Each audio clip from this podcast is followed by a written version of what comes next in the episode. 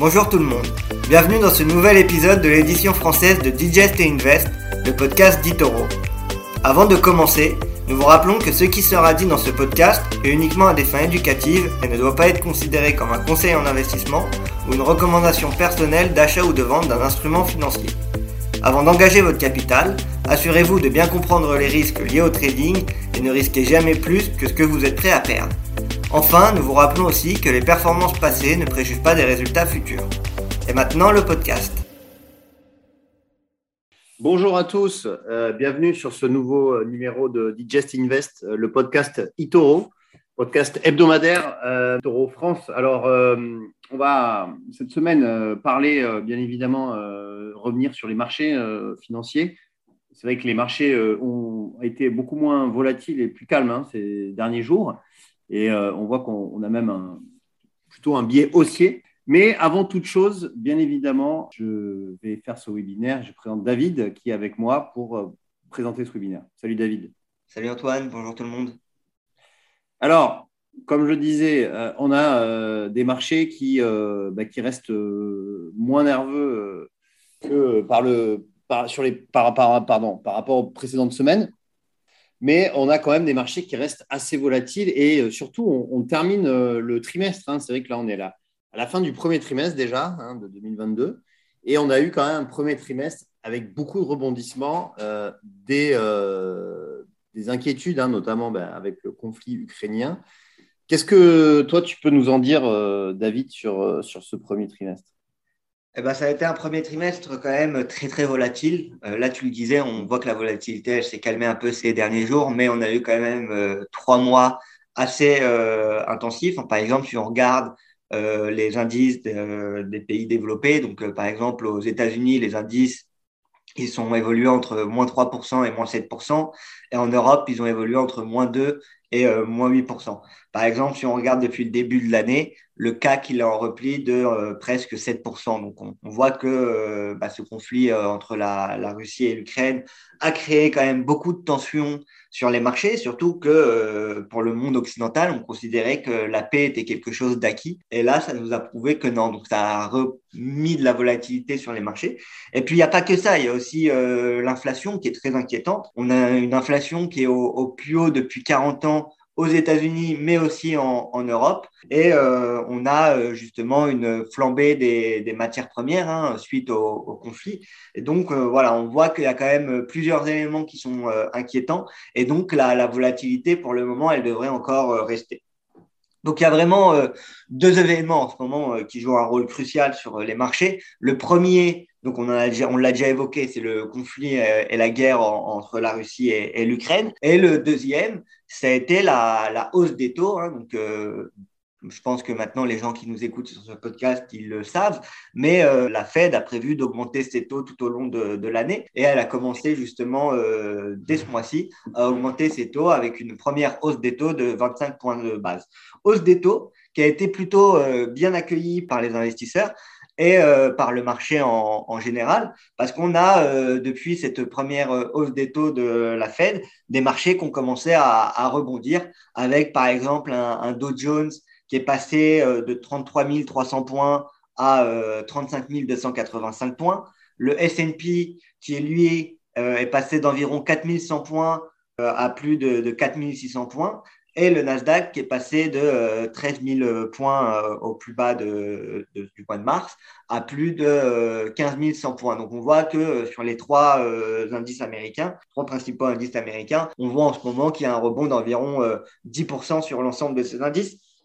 Donc, c'est plutôt bon signe. La hausse des taux a été plutôt bien accueillie. Et puis, on, espère, et les investisseurs espèrent tous, que le conflit euh, entre la Russie et l'Ukraine va se terminer de façon euh, pacifique et qu'on va réussir à trouver au bout d'un moment une résolution de, conflit euh, qui arrange tout le monde. Et c'est aussi pour ça que hier, les marchés ont rebondi assez fortement parce que on, avait bon espoir sur un, un pourparler qui commence à avancer entre la, Russie et l'Ukraine. Malheureusement, ça aura duré qu'une journée parce que dès aujourd'hui, le changement de ton s'est fait sentir. Oui, alors en effet, euh, tu rappelais euh, donc les marchés américains qui ont, rebondi d'une dizaine de pourcents et en Europe, ça a même rebondi encore plus puisque le, CAC 40 lui a rebondi de, 17% hein, depuis ses points bas qui étaient le, 7, mars, pardon, 7 mars dernier. Et euh, on voit qu'on a donc un rebond significatif de ces marchés.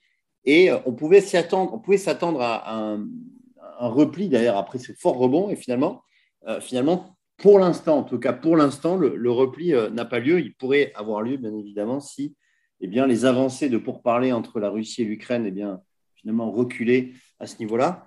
Euh, donc, euh, effectivement, et pour, euh, pour compléter ce que tu disais, ton propos, c'est vrai que les, les, hausses de taux aux États-Unis n'ont pas vraiment inquiété plus que ça les investisseurs. Pourquoi? Parce que, en fait, on, la Fed a mis un cadre en fait, dans, ces hausses. On sait que maintenant, il y aura une, un cycle de hausse. On ne sait pas exactement combien, ça peut être 6, 7, voire plus, mais en tout cas, on a un cadre qui est bien posé par la Fed. Et, ce que détestent les investisseurs, c'est bien l'incertitude. On ne savait pas vraiment comment ça allait, euh, comment ça allait euh, évoluer euh, en fonction de la Fed. Maintenant, on sait, on sait tout ça et donc, du coup, ça, ça enlève de l'incertitude pour les marchés. Maintenant, c'est vrai qu'on a aussi un phénomène, ça tu vas nous en parler, un, phénomène que les grandes, grosses sociétés qui ont, qui eu leur cours de bourse, qui ont fortement augmenté, qui dépassent en général le millier de dollars, c'est le, le, split d'actions qui, euh, qui va d'ailleurs intervenir sur, plusieurs actions Tesla, euh, mais pas que. Est-ce que tu peux nous en parler, euh, David? Exactement. Donc, avant de commencer et d'évoquer les différents splits d'actions qu'il va y avoir, on va rappeler un peu ce qu'est un, split d'action et pourquoi c'est intéressant. Déjà, ce qu'il faut rappeler, c'est que ces dernières années, il y a beaucoup de, nouveaux investisseurs qui ont fait leur entrée sur les marchés financiers et le prix d'une action est quelque chose de, de voilà, quand, on voit qu'une action est, très chère, en général, ça, euh, il y a toute une partie des investisseurs qui euh, évitent ce genre d'action en considérant l'action euh, très chère. Donc un split d'action, ce qu'on appelle aussi fractionnement en, français, ça se produit lorsqu'une société, en fait, elle décide de diviser ses actions par plusieurs actions. Donc par exemple, imaginons que demain, Tesla ou Apple décident de fractionner ses actions. En fait, qu'est-ce que ça veut dire? Ça veut dire que pour chaque action Tesla que vous allez détenir ou pour chaque action Google que vous allez détenir, vous n'en détiendrez plus une, mais vous en détiendrez cette fois-ci, par exemple, pour euh, Google ou euh, Amazon, le ratio, il sera de 20. Et donc, un ratio de 20, ça veut dire pour une action Google que vous détenez, vous allez cette fois-ci en détenir 20. En parallèle de ça, le prix de l'action va lui aussi être divisé par 20. Donc là, si on, pour faire simple, on, considère que l'action, elle coûte 2000 dollars si l'action coûte 2000 dollars et qu'on fait un split d'action par, euh, par 20, donc vous, vous aurez, alors que vous, si vous détenez par exemple 10 actions, vous en détiendrez cette fois-ci 200 parce qu'on va vous donner pour chaque action détenue 20 nouvelles actions. Par contre, le prix de l'action, au lieu de passer de, euh, vous en tiendrez pas 200 à 2000 euh, dollars, mais vous en tiendrez 200 à euh, justement 100 dollars parce que le prix sera divisé par 20. Donc voilà, le but du fractionnement d'actions, en fait, ça a vraiment de, pour but d'attirer de, de, nouveaux euh, investisseurs. En plus de ça, on voit et on constate que lorsqu'une entreprise elle euh, divise ses actions, donc lorsqu'elle fait un, split d'actions, en, français on appelle ça un, fractionnement d'actions, on voit qu'en général ça crée aussi pas mal de volatilité sur le cours et ça crée un engouement à la fois du côté des investisseurs qui, eux, voient ce split d'action comme euh, un signal positif, hein, comme quoi l'entreprise fonctionne bien et donc elle décide de faire un split d'action pour euh, créer euh, de l'engouement et de, un nouvel optimisme de la part des investisseurs. Mais il y a aussi toutes les personnes qui traitent, donc les traders, qui eux voient justement les, splits d'action de façon positive, car ça crée de la, volatilité sur les marchés en général. Quand une action elle vient d'être fractionnée, on voit qu'il y, a, euh, y a une forte volatilité qui, se crée. Donc euh, voilà euh, plus ou moins ce qu'est un split d'action. Et il y a aussi le phénomène contraire du split d'action, ce qu'on appelle le reverse split en anglais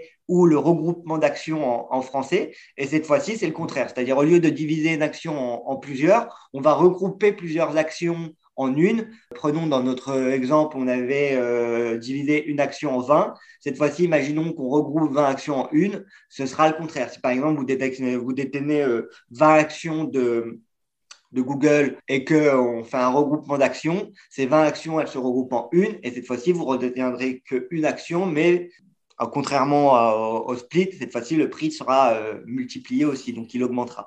Et en général, le regroupement d'actions, il intervient parce qu'il y a certaines bourses en fait qui imposent une, valeur d'action minimale. Et lorsque cette valeur d'action minimale, en fait, il est, euh, il va être, euh, il va être, comment dire, il va être, enfin, il va sortir de ce minimum de, de prix d'action. En fait, l'entreprise risque d'être radiée. Et donc, le fait de faire un regroupement d'actions, ça lui permet d'augmenter son cours et d'éviter justement cette radiation. Donc voilà. Et aujourd'hui, on voit que le split d'action, c'est quelque chose de plus en plus à la mode. Euh, Tesla on avait déjà fait un en euh, août 2020 et il avait passé justement son action de 1500 dollars il l'avait splitté par 5 et l'action, elle était euh, aux alentours de 300 dollars. On voit que depuis, bah, l'action Tesla, elle a quand même connu un, fort engouement parce qu'elle est revenue aujourd'hui à, plus de 1000 dollars. Et si justement ce fort engouement est l'action qui revient et qui revaut désormais plus de 1000 dollars, qui fait en fait euh, se poser des questions à Elon Musk, qui lui verrait d'un bon oeil un, nouveau euh, split d'action pour Tesla, donc un nouveau fractionnement d'action de, Tesla. Pour Tesla, on n'a pas encore le ratio exact parce que à chaque fois qu'on décide de fractionner ou de regrouper des actions, il faut donner un, ratio. Et là, pour le moment, le ratio pour Tesla, il n'a pas encore été, euh, pas encore été euh, choisi, mais ça devrait être, en tout cas, ça devrait être proposé au, ça devrait être proposé au conseil d'administration et ça devrait euh, éventuellement rentrer en vigueur. Et par contre, il y a d'autres entreprises qui, elles, ont cette fois-ci euh, validé leur, euh, leur split d'action. deux géants, c'est Amazon et Google. Amazon qui, donc bien évidemment, encore une fois, ce sera soumis à l'approbation des actionnaires pendant l'Assemblée générale, mais normalement, le, 25 mai, elle devrait proposer cette, ce split d'action. En général, ça devrait être plutôt accueilli positivement par euh, les actionnaires. Et donc, euh, en date du, 25, euh, du 27 mai, tous ceux qui détiennent une action Amazon en recevront 19 actions supplémentaires pour chaque titre détenu. Donc, bien évidemment, ce ne sera, ce sera, ce sera pas fait le, le 27 mai immédiatement, il faudra raconter peut-être quelques jours euh, avant que la procédure se termine, mais au, plus tard le, 3 juin, normalement, le, cours de l'action, euh, enfin les actions, euh, le cours de l'action Amazon devrait être divisé par, par 20. Pour Google, ça devrait arriver le 15 juillet avec le même ratio que pour Amazon. Et donc, voilà, si on voit que ces splits d'actions sont approuvés, l'action Amazon, elle passera d'environ 3300 dollars à 165 dollars. Et Alphabet, elle passera, elle, d'environ 2800 dollars à 140 dollars, ce qui les rend beaucoup plus attractifs pour euh, des petits investisseurs. Donc euh, aujourd'hui, c'est un phénomène qui est utilisé de plus en plus pour regagner de, pour redonner de l'engouement à ces actions sur euh, le marché. Et on voit que les grosses entreprises en, profitent. On a eu ces derniers temps, par exemple l'année dernière, on parlait beaucoup de SPAC. Et ben là, cette année, on risque de voir beaucoup de, de split d'actions et ça risque d'être un phénomène de plus en plus commun sur les marchés. Oui, c'est vrai que acheter une action euh, à 165 dollars, euh, psychologiquement, c'est plus facile, entre guillemets, que d'acheter une action à 3300 dollars. C'est clair qu'il y, a aussi un effet psychologique sur le fait de se dire, bah, c'est quand même 3300, c'est vraiment énorme, c'est vraiment un prix élevé, alors que 165, bah, ça paraît euh, plus abordable. Et effectivement, en général, comme tu disais, les, actions qui dépassent les 1000, 2000, 3000 dollars. Ce sont en général des actions qui ont quand même très, très bien performé. Et, euh, au bout d'un moment, effectivement, c'est intéressant pour, pour, pour ces. Euh, intéressant pour ces sociétés de, de, faire ces splits. Et tu parlais des reverse splits, qui est l'inverse hein, finalement du split. Et pour le coup, bah là, en général, quand on fait un reverse split, c'est que la société est plutôt mal en point. C'est vrai qu'on a, on a des sociétés qui, qui, euh, qui va parfois valent, on appelle ça les penny stocks, hein, qui valent au-dessous de, de 1, dollar ou 1 euro. Et, euh, et en général, ces, sociétés qui parfois valent même plus 1, 10 ou 15 centimes, eh bien, ont plus ont l'intérêt, plus un, intérêt supérieur de, de, justement de, multiplier par 10 ou par 20 leur cours parce que euh, si l'action, par exemple, passe de 10 à, 9 centimes, ça fait une variation de 10% juste en, en 1 centime. Donc, c'est ça reflète pas le, cours. Donc, effectivement, euh, on a quand même plus de split que de river split en général euh, en bourse. Euh, maintenant, alors qu'on a vu ce phénomène qui est assez présent, notamment aux États-Unis, On parlait justement, bah, c'est une bonne transition. Ce sont des valeurs de croissance. Hein. Google, Amazon, Tesla sont des, valeurs de croissance qui ont, pour les big tech, pas vraiment énormément subi de correction pendant la, phase de baisse des marchés, même si elles ont quand même baissé, mais moins que certaines valeurs tech, on va dire. Est-ce que, euh, selon toi, on va dire, est-ce que ces sociétés ont, mangé leur pain noir, si je peux m'exprimer ainsi, et euh, elles, ont, elles ont un potentiel maintenant de, rebond parce que certaines de ces sociétés ont perdu euh, plus de 50% maintenant depuis le début d'année bah, ce qui est intéressant, c'est qu'on a vraiment l'impression que euh, depuis la, semaine dernière, maintenant, euh, le marché rentre dans une nouvelle phase. Jusqu'à la mi-mars, on a eu des séances qui étaient très très volatiles, hein, avec justement euh, ce conflit entre la Russie et, l'Ukraine, cette, ces hausses des taux qui étaient attendues, on ne savait pas vraiment ce qui allait devenir. Et là, on a un peu plus de, de réponses. On voit aussi que justement, on a eu des grosses corrections sur euh, les marchés américains, notamment sur tout ce qui est euh, valeur de, croissance. Et on a des actions qui ont corrigé de plus de 50%, notamment pour certaines valeurs comme PayPal, comme Zoom. On peut aussi penser à Shopify, à Wix, à euh, Virgin Galactic, qui est une des sociétés qui a beaucoup souffert, Peloton, etc., etc. On va pas tous les, citer. Moi, je pense que, pour être totalement honnête avec toi, qu'en ce moment, avec de telles corrections, il y a des actions qui sont euh, très intéressantes et pour euh, des investisseurs euh, long terme, c'est des, des prix d'entrée qui sont, qui sont intéressants. D'ailleurs, si les investisseurs regardent les fondamentaux et suivent les objectifs de prix des analystes, pour la plupart des boîtes citées, on est quand même en dessous de l'objectif faible des données par, par les analystes. Donc, mm. on voit qu'il y a quand même un, un beau potentiel de hausse on voit que voilà, la plupart ont corrigé 50, 60, ça peut même aller jusqu'à 70%, voire plus pour euh, certaines. Maintenant, même si euh, je commencerai à réinvestir et euh, petit à petit sur les valeurs de, croissance, donc je commencerai à rentrer sur ces valeurs, je ne ferai pas all-in dessus parce qu'il y a quand même des, il y a quand même des, doutes. Donc, je n'irai pas mm. mettre tout mon capital sur ces valeurs-là en, ce moment. Je pense qu'il faut euh, rester euh, raisonné et il faut euh, continuer à utiliser la diversification dans son portefeuille. Par contre, je pense que c'est le bon moment pour rentrer, pour rentrer petit à petit sur des valeurs qui éventuellement euh, intéressaient les investisseurs, ils les avaient et ils les avaient mis de côté parce que les, les prix étaient trop élevés. Hein. Par exemple, on peut penser à des PayPal, on peut penser à du Shopify, on peut penser à ce, mm. à ce genre d'action qui justement. Netflix aussi. À Netflix, aussi, euh, qui reviennent à des, même à, Facebook en, mm. en, l'occurrence, euh, la, la correction, elle est un peu moindre, elle est de 40%, il me semble, un, peu moins. Mm. Mais euh, voilà, c'est quand même une correction qui est marquée. Pour ceux qui souhaitent investir dans le métaverse et qui pensent que Facebook risque de jouer un rôle crucial d'ici les prochaines années dans le métaverse, ça pourrait être des prix d'entrée.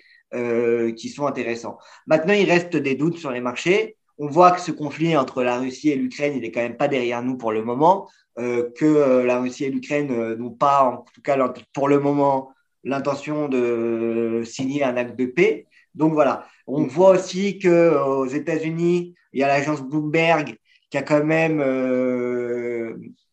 qui a quand même fait part de voilà le fait que les États-Unis, on pourrait avoir d'ici les, les 12 prochains mois une, récession, euh, donc c'est quand même euh, assez, euh, assez important.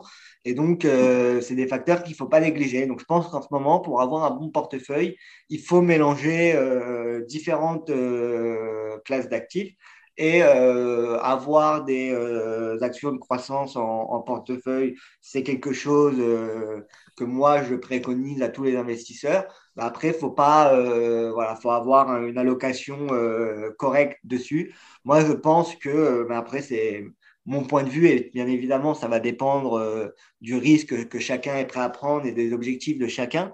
Mais moi, je pense qu'avoir un portefeuille diversifié en ce moment avec à la fois des actifs de croissance, mais aussi des actifs plus stables, comme par exemple l'or ou d'autres matières premières, mais aussi euh, quelque chose qu'on n'a pas évoqué dans le podcast, mais qui commence à repartir. On l'a évoqué euh, plus en détail dans le podcast de la semaine dernière. C'est la Chine qui commence aussi à repartir. Donc, pourquoi pas avoir un portefeuille diversifié avec, par exemple, 40% de son portefeuille dans des actions de croissance, 30% de son portefeuille dans des actions euh, chinoises et asiatiques, et pourquoi pas 30% euh, d'actifs stables comme de l'or ou, d'autres matières premières. Je pense que c'est une bonne, euh, ce serait une bonne gestion. En tout cas, ce serait un portefeuille qui, selon moi, en ce moment, pourrait faire, faire sens. Donc, on suivra tout ça. On verra aussi pour les résultats d'entreprise parce que il y a un, élément qu'il ne faut pas non plus négliger, c'est que euh, la plupart des résultats d'entreprise, on, s'attend à ce que justement, on a eu l'habitude de ces derniers temps que les résultats d'entreprise étaient quand même, euh, étaient quand même euh, assez, assez impressionnants, assez optimistes, très bon. et, dépassaient pour la plupart du temps les, les attentes des analystes. Mm. Là, on voit qu'avec justement l'inflation, euh, la, hausse des, la hausse des prix de l'énergie, la hausse des prix des matières premières et euh, la baisse de la production due notamment au problème euh, d'approvisionnement, la, la, plupart des, des, entreprises, elles devraient justement ajuster leurs objectifs financiers à la baisse. Et donc, ça pourrait créer, ça pourrait créer des, perturbations et ça pourrait créer voilà, des, investisseurs qui délaissent les actions qui, qui, ratent les objectifs ou qui revoient leurs objectifs à la baisse. Donc voilà, on, aura nos, on commencera à avoir une première, des premiers éléments de réponse euh, à partir de la mi-avril, hein, juste avant le week-end de Pâques, parce qu'il y aura le début des résultats d'entreprise aux États-Unis et ça devrait être suivi quelques jours après euh, par les sociétés européennes. Donc on, suivra tout ça, mais en ce moment, euh, je pense qu'en tout cas, on peut espérer un, un, rebond des valeurs de croissance d'ici les, les, prochains, les prochains mois. Euh, voire les prochaines années. Euh, donc, commencer à se positionner, ça peut faire sens, mais euh, rester prudent parce qu'on n'est pas à, l'abri que le conflit s'empire ou voilà, que effectivement.